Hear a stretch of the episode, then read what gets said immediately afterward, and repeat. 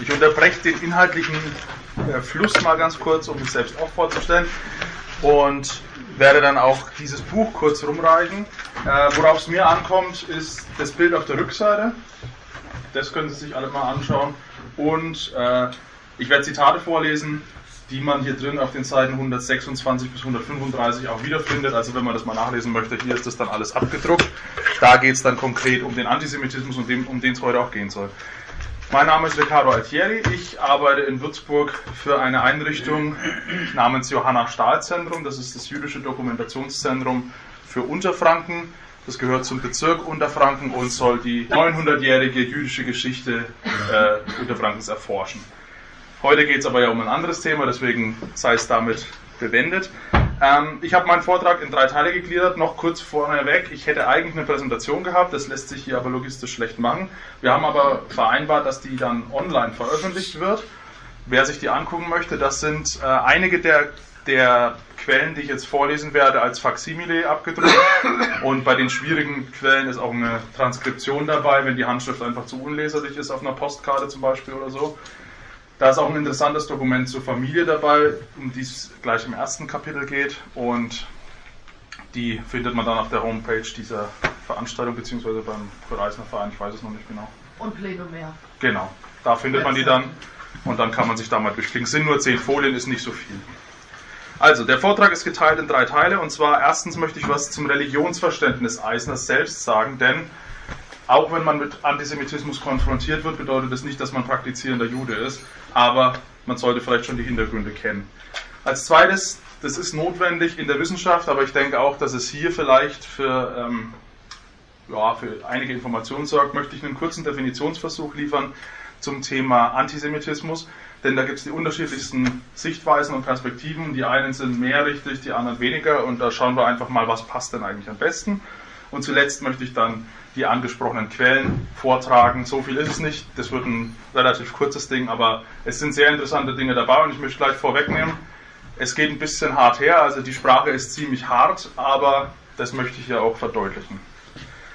Ja, zunächst zur Familie. Eisner selbst war von Geburt an äh, jüdisch, ja, das mag sein, aber er hat diesen Glauben nicht praktiziert. Es gibt in der Präsentation dann auch zum Beispiel eine Stelle, wo ich drei schöne Zitate zu dem Thema gebracht habe. Und da wird er zum Beispiel von einer, ich glaube, evangelischen Pfarrerin wird es äh, eingeschätzt, wird gesagt, dass er die Synagoge nie besucht hat. Also so etwas hat ihn persönlich nicht gekümmert, aber äh, seine Frau war Protestantin, müsste man dazu sagen, und die Kinder wurden alle überhaupt nicht getauft. Das heißt, die Familie war religiös-technisch wirklich sehr gemischt. Er hat seine Kinder aber laut einer Aussage immer zu toleranten Menschen erzogen. Er hat immer versucht zu verhindern, dass die Religion äh, ins Lächerliche gezogen wird, egal welche Religion, und hat den Kindern eben gesagt, dass man Respekt vor dem Glauben der anderen Menschen haben muss. Also eigentlich eine sehr vernünftige Einstellung. Ähm, ja, er wurde aber, zumindest wenn man äh, den Ausführungen von Bernhard Grau glauben darf, schon seit seiner Kindheit, also schon während der Schule und auch danach im Studium, immer wieder mit Antisemitismus konfrontiert. Das ist für die damalige Zeit leider nicht untypisch. Und dazu kommen wir jetzt auch gleich beim Thema, beim zweiten Thema, nämlich bei der Definition. Wann geht es eigentlich los mit diesem Antisemitismus? Zunächst mal, ich habe hier, eine, ich hab hier eine, ähm, einen Text von Bernhard Bergmann zugrunde gelegt. Den finden Sie alle, wenn Sie es interessiert, auf der Homepage der Bundeszentrale für politische Bildung. Der Artikel ist wirklich nicht schlecht. Da sind ziemlich viele Faktoren berücksichtigt. Da sind alle Facetten äh, des Antisemitismus dargestellt. Ich mache jetzt natürlich nur einen kleinen Ausschnitt. Zunächst muss man den Begriff Antisemitismus vom Begriff Judenfeindschaft und vom Begriff Antijudaismus abtrennen. Denn das sind die Bezeichnungen, für die man, äh, das, die man für die früheren Epochen verwenden kann. Also für die Antike, für das Mittelalter, für die frühe Neuzeit. Wenn in dieser Zeit etwas passiert ist wie Pogrome oder auch Ausgrenzungsversuchen anderer Art, Morde an Juden, Beleidigungen und so weiter, dann ist das quasi Antijudaismus, wenn es in die religiöse Schiene geht und Judenfeindschaft, wenn es in die politische Schiene geht. Von Antisemitismus als solchem, mit dem Begriff, sprechen wir erst ab etwa 1879, auf jeden Fall erst ab den 1870er Jahren. Und zwar ist es ein Begriff, den die Gruppe der Antisemiten, die sich selbst so bezeichnet haben, selbst gewählt hat, mit der dezidierten Begründung, es sei eine Wissenschaft, also der Antisemitismus als Wissenschaft. Das ist natürlich pseudowissenschaftlich, das ist ein totaler Quark, denn dem Ganzen liegt zugrunde, erstens der Rassismus wiederum als Wissenschaft. Man hat den damals als Wissenschaft ver ver verstanden und so hat man auch den Antisemitismus begründen können. Also aus der Religion wurde das Volk, die Nation, die Rasse. Und die zweite Grundlage ist die Abgrenzung zu scheinbar minderwertigen Menschen, nämlich den sogenannten Semiten. Also man hat sich als indogermanische Rasse verstanden, von Deutschland aus, von Europa aus bis nach, bis nach Indien, wo auch zum Beispiel die Arier dann den Begriff herbekommen. Da gibt es die Harier in Polen und da gibt es die Arier in Indien und so weiter. Also diese in Abgrenzung zu den Semiten. Das äh, folgende Zitat von Werner Bergmann fasst aber ziemlich gut zusammen, was dabei für eine Gefahr besteht. Insofern geht der heute oft zu hörende Einwand, es könne per Definition keinen arabisch-islamischen Antisemitismus geben, da die Araber selbst Semiten seien, an der Sache vorbei, da mit Antisemitismus ausschließlich judenfeindliche Einstellungen und Handlungen gemeint sind. So viel also vorneweg. Ähm, es geht natürlich auch um konkrete Erscheinungsformen. Wie ist der Antisemitismus überhaupt zutage getreten?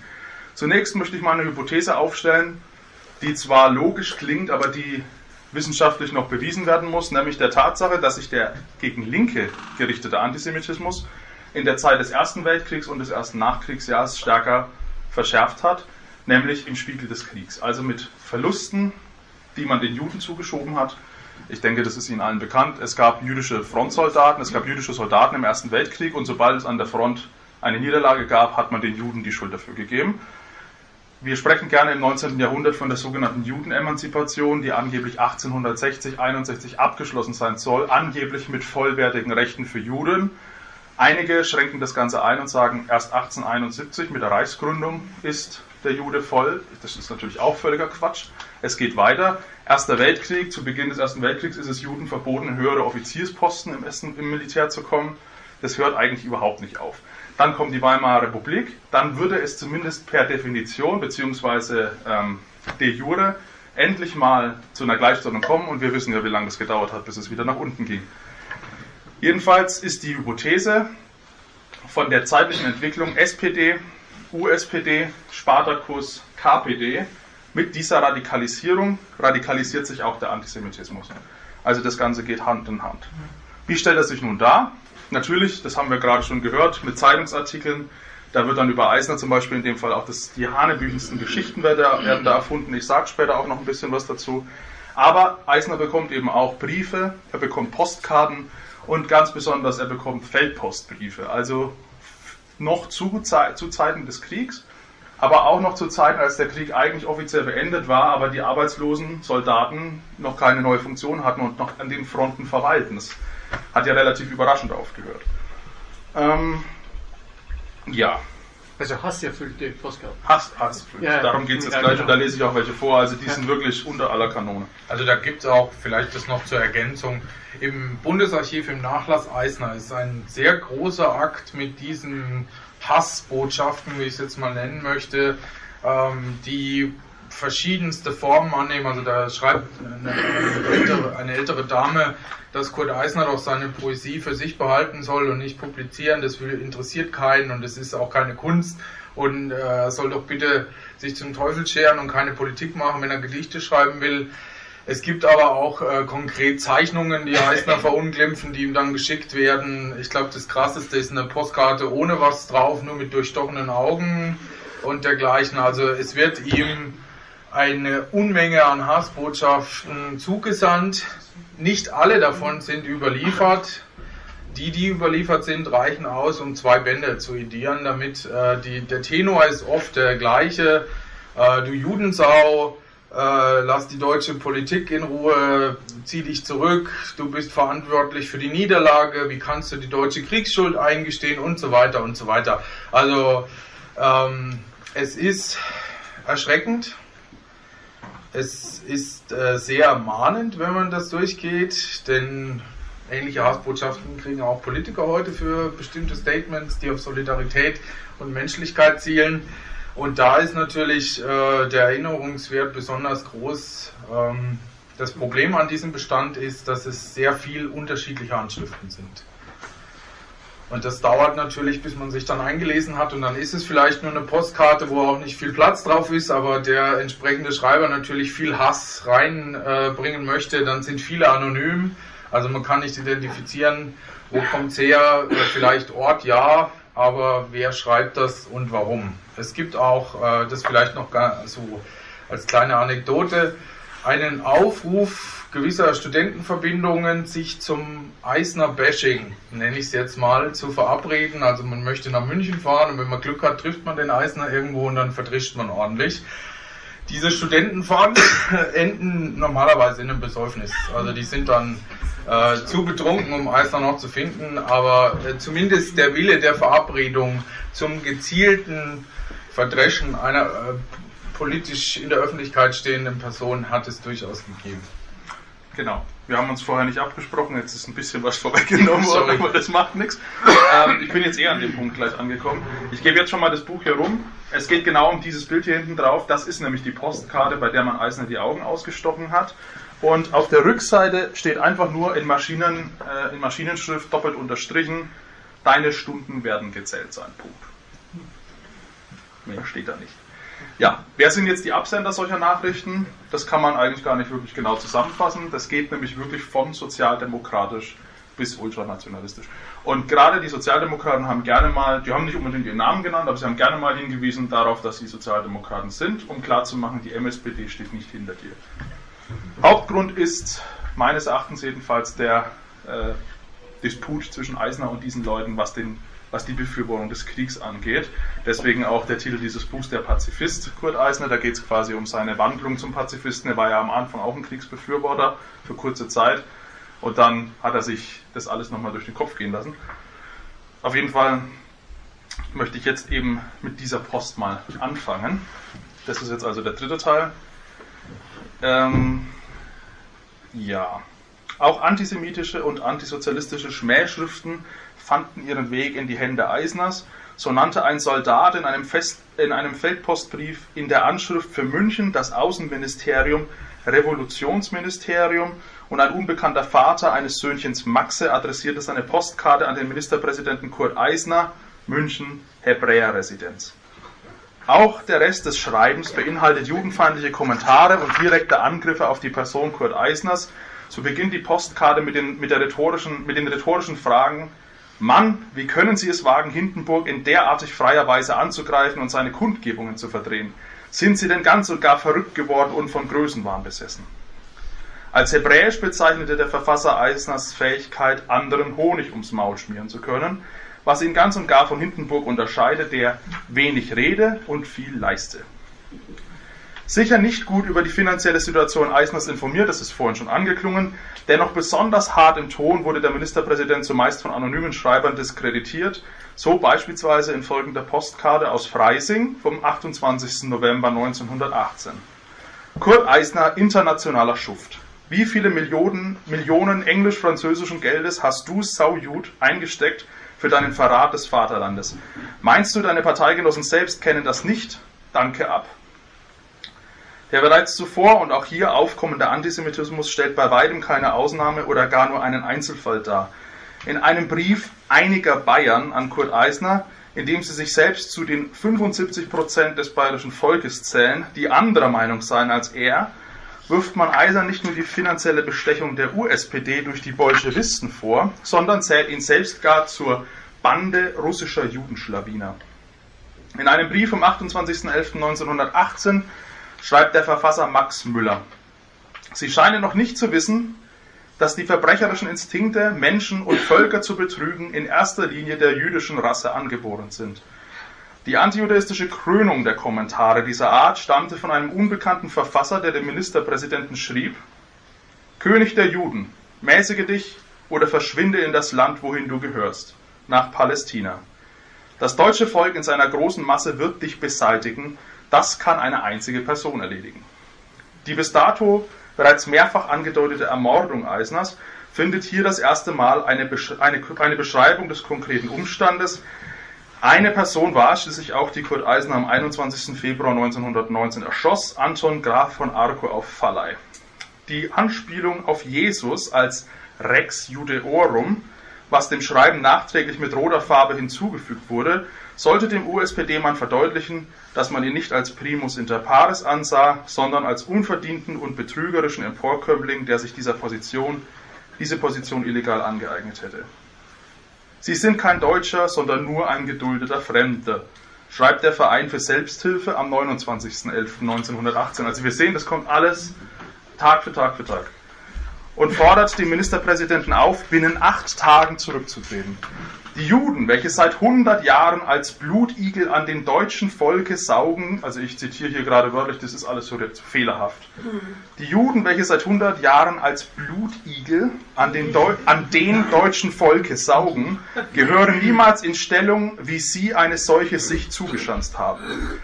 Und auch im benachbarten Ausland wurde mit antisemitischen Äußerungen nicht gegeizt. Ein Brief aus Zürich vom 2. Dezember 1918 verdeutlicht dies ein weiteres Mal. Wenn man das Elend sieht, in das die Juden Deutschland gestürzt haben, begreift man, wie die Polen dazu kommen, die Juden totzuschlagen. Leider treffen sie dabei wie meist die Unrichtigen und Unschuldigen, während die wirklichen Schurken sich längst in Sicherheit gebracht haben. Sehen Sie sich also vor und verduften Sie, bevor es zu spät ist. In einem weiteren Schreiben, bei dem man förmlich merkt, wie sich der unbekannte Autor in Rage schreibt, heißt es, achten Sie damals genau darauf, am Anfang verwendet er noch den Siezkommand und später wird er dann plötzlich geduzt. Also man merkt richtig, wie er beim Schreiben des Briefs wütender wird. Wir Bayern wollen keine Anarchie, wie Sie predigen. Wir verlangen eine Nationalversammlung und keine gemeine Judenbandendiktatur, die sich die Taschen füllt, um sich und ihre Familien mit gestohlenem Geld im Auslande zu füttern. Sehen Sie sich doch die Banditen in Russland an. Die Judenbande hat schon einen großen Teil gestohlenes Geld ins Ausland gebracht und die Familien leben in der Schweiz herrlich und in Freuden. Wenn nicht in den nächsten Tagen ein Umschwung eintritt, dann haben Sie zuletzt geatmet. Das merken Sie sich, Sie Bandit. Wer hat wieder eine Anzahl lumpiger Judenbengels in Berlin ins Justizministerium und sonstiger leidender Posten verholfen? Nur Sie mit Ihrer frechen Schnauze.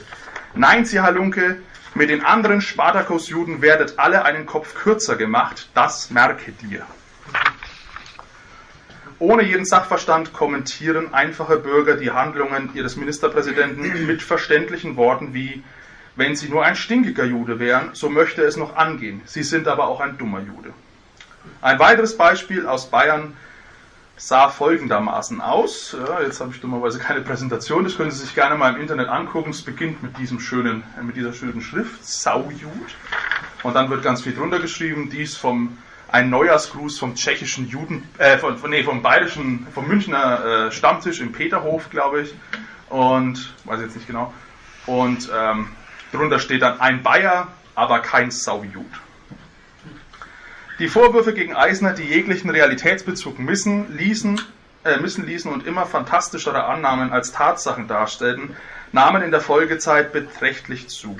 Ein Beispiel lautet wie folgt dem Saujuden Koschinski, Vulgo Eisner. Erstens, er ist in den Augen der Bayern ein Zuchthäusler. Zweitens, ein schmieriger Drecksjud.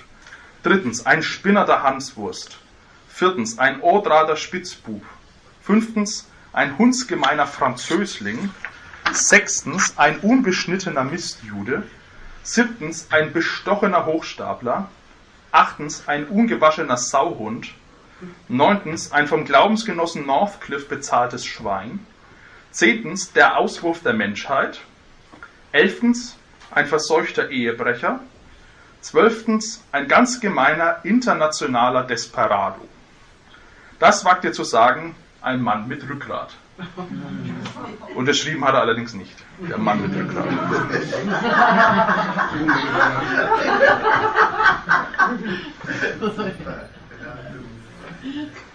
Die Ausscheidungen antisemitischer Natur ließen in Eisners letzten Tagen kaum nach. Zwei Tage bevor ein Münchner Student zum Mord an Eisner aufrief, erhielt er aus München eine Postkarte mit folgendem Inhalt.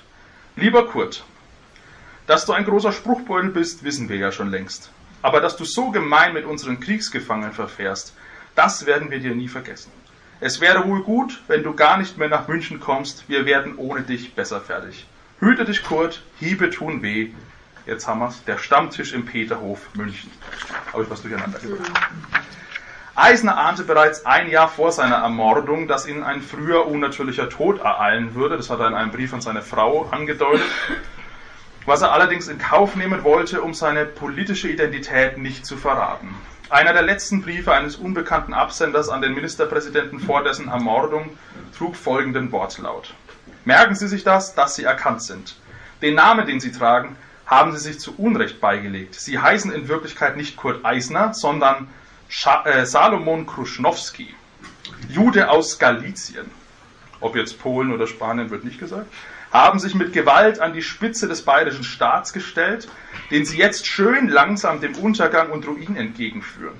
65 Millionen haben sie mit ihren Genossen durch ihre Misswirtschaft dem Staate Bayern schon geschadet und es ist höchste Zeit, dass Münchens Haupt- und Residenzstadt wieder aufersteht. Also nieder mit ihnen, es lebe der Volksstaat Bayern mit der Regierung des Ministerpräsidenten Dr. von Dandl und seinem Kabinette. Nieder mit ihnen, es lebe der geordnete monarchische Staat Bayern. Hoch die Gegenrevolution. 1917 erfolgte der Sturz des russischen Zaren, infolge des verlorenen Krieges dann die Auflösung des Königreichs Bayern, des Königreichs Württemberg, des Großherzogtums Baden, des Königreichs Sachsen, sämtlicher sonstiger Fürstentümer, beispielsweise im Bereich des heutigen Thüringens inklusive Coburg, des Großherzogtums Hessen, des Großherzogtums Luxemburg, des Herzogtums Braunschweig, des Herzogtums Anhalt, des Großherzogtums Oldenburg, des Großherzogtums Mecklenburg-Schwerin, der Doppelmonarchie Österreich-Ungarn, des Deutschen Kaiserreichs in seiner Gesamtheit und als letzten Verbündeten erst 1923 des Osmanischen Reiches. Die Liste ist sicherlich nicht erschöpft. Schuld daran trug weder Eisner noch sonst ein Opfer des gesellschaftlichen Antisemitismus. Schuld trugen die kriegsführenden Staaten selbst, denen der Hunger und das Leid der Bevölkerung gleichgültig waren und die letztlich entgegen ihrer Gesinnung nicht den bei einer Niederlage logisch konsequenten Soldatentod wählten, sondern ins Ausland flohen. Ludwig III. Floh, nach, äh, floh noch am 7. November 1918 mit dem Auto zunächst nach Südostbayern und kurz darauf nach Schloss Arnev bei Salzburg. Er lebte noch bis 1921, als er wiederum auf einem Schloss in Ungarn mit 76 Jahren ums Leben kam. Zwei Tage nach dem Bayerischen König reiste, ganze zehn Tage vor seiner offiziellen Abdankung, auch Kaiser Wilhelm II. mit dem Hofzug ab. In den Niederlanden fand er mit seinem Gefolge Unterkunft bei Graf Goddard von Benting auf Schloss Ammerungen in der, in der Provinz Utrecht. Er starb 1941 im hohen Alter von 82 Jahren an einer Lungenembolie. Eisner hingegen war mehr als 22 Jahre zuvor mit 52 Jahren einem antisemitischen Mordanschlag zum Opfer gefallen. Damit wäre ich am Ende.